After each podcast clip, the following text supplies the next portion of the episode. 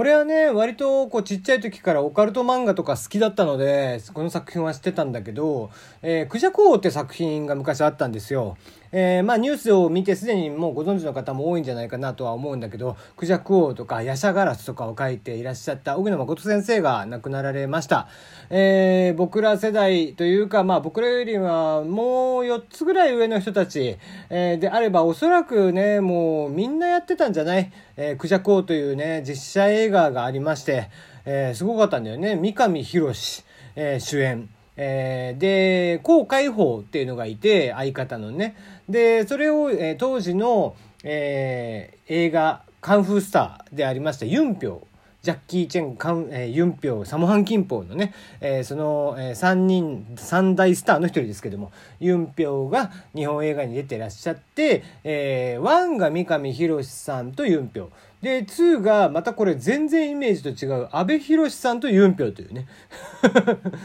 なぜか主人公の配役が変わるっていう、えー、映画でしたけども、そんなね、えー、オカルト映画とかにもありまして、宗教漫画ブームの走りとなった作品でありましたね。うん、僕も、えー、結構かっこいいなと思って読んでいました。えー、残念ですけどもね、また作品はネットカフェなどに行って、また僕も近いうち読もうかなと思っています。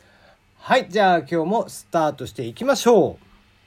う。テリーのよもやますぎる部屋。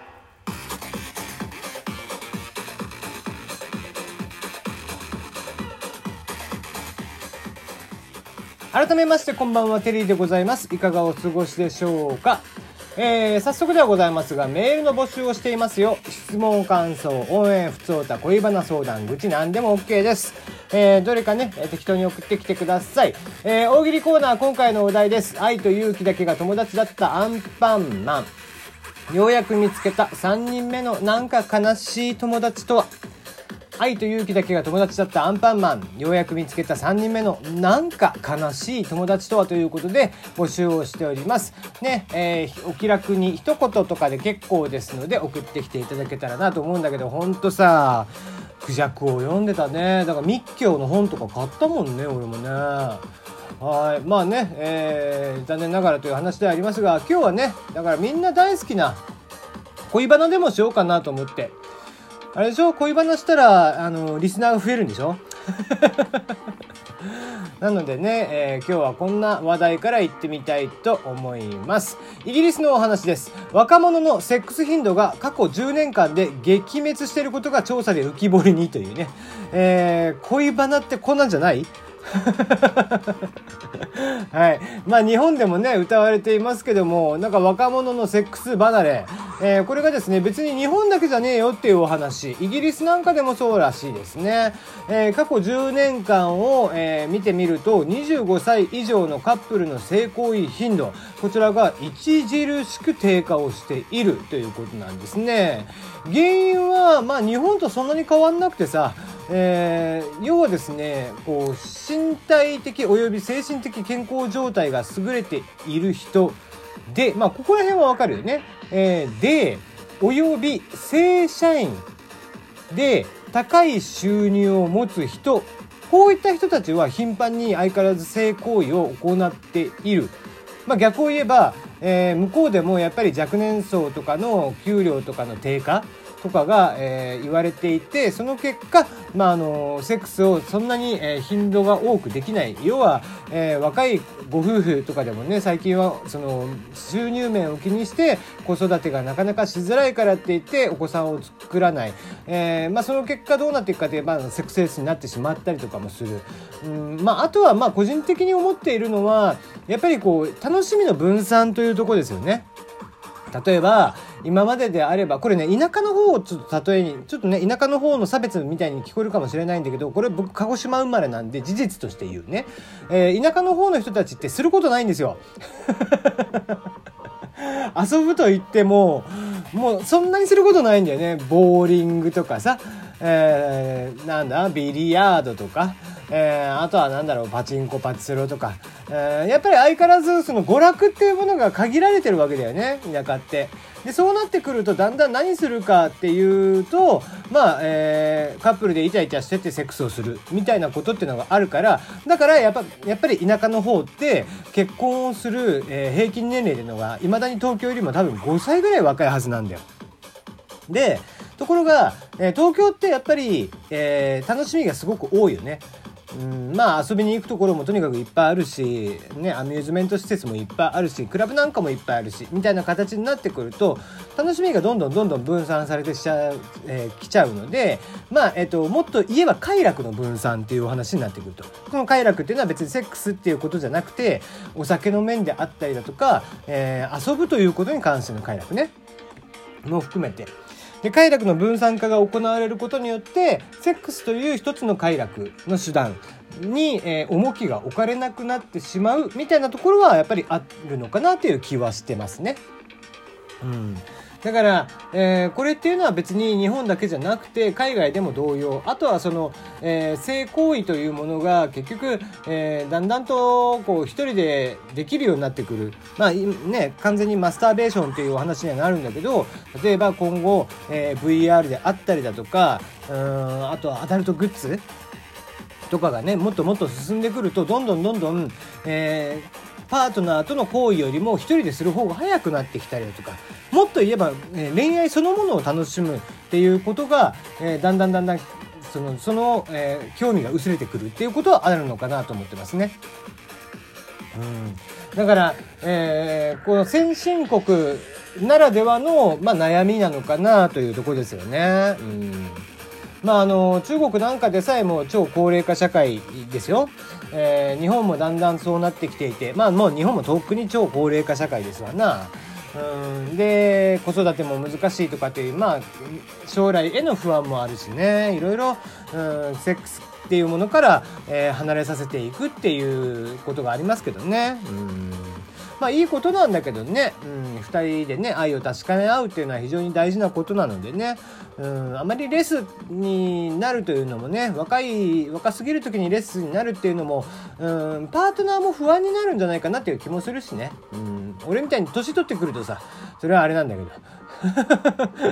ね。えー、まあでもほらね若い時ってみんなもっとね昔は当たり前のようにしてたっていうのがあるけどもう今はどんどんどんどんそういうのもなくなってきてるのかなっていう気はせんでもないですね。はい。えー、じゃあもう一個ちょっとね、えー、恋バナ恋バナじゃなかったしね。はいもう一個いきましょう。女性用アダルトグッズの賞を撤回そして再授与。アメリカ協会が謝罪。これも恋バナじゃねえな。はい、えー、先だってお話をしました世界最大級の家電量販店市、えー、CES というのがアメリカにあるんですがその中でね展示されていたもので、えー、女性用バイブレーター。えー、次世代のね女性用バイブレーター、えー、いわゆるバイブと言われているものですね。それがねあの非常にクオリティが高かったから、えー、ポイントをつけていった結果その審査員たちのポイントをつけていった結果全然あの賞を取れたはずなのに女性向け男性向けのやつとかもあるんだって。VR であったりだとかっていうのその男性用グッアダルトグッズみたいなのも出展されてるんだけど女性用のね、えー、ことで、えー、点数が高かったっていうところから、まあ、なんだろう女性差別的なところもあって賞を取らせてもらえなかったんじゃないかみたいなことから、まあ、だいぶ批判が上がっててしまって結果的に、まあ、もうとっくに CSE は終わってるんだけど今更ながら再授与をすることになったということでちょっと情けないお話ですよね。うんまああの LGBT というものがどんどんどんどんね、えー、世に認められてきていてうん、でもこう例えば、まあ、同性でのセックスっていう風にした時に、まあ、例えば男性女性でするってなったら、えー、存在するであろうその、えー、まあ、挿入という部分だよね、えー、そういったものであったり、えお互いの体をよりこう、え気持ちよくお互いでしていくっていう中でこういうグッズがあったりとかして僕はするっていうのは全然ありだと思ってるのね。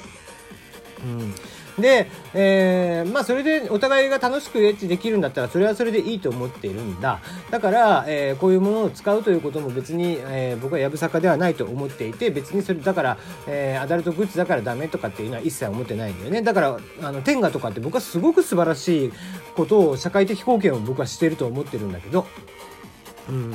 でこういったグッズというのもね、えー、どんどんどんどん、え数が増えている特に女性向けがすごく今増えてるんだよね女性向けのアダルトグッズというのがね。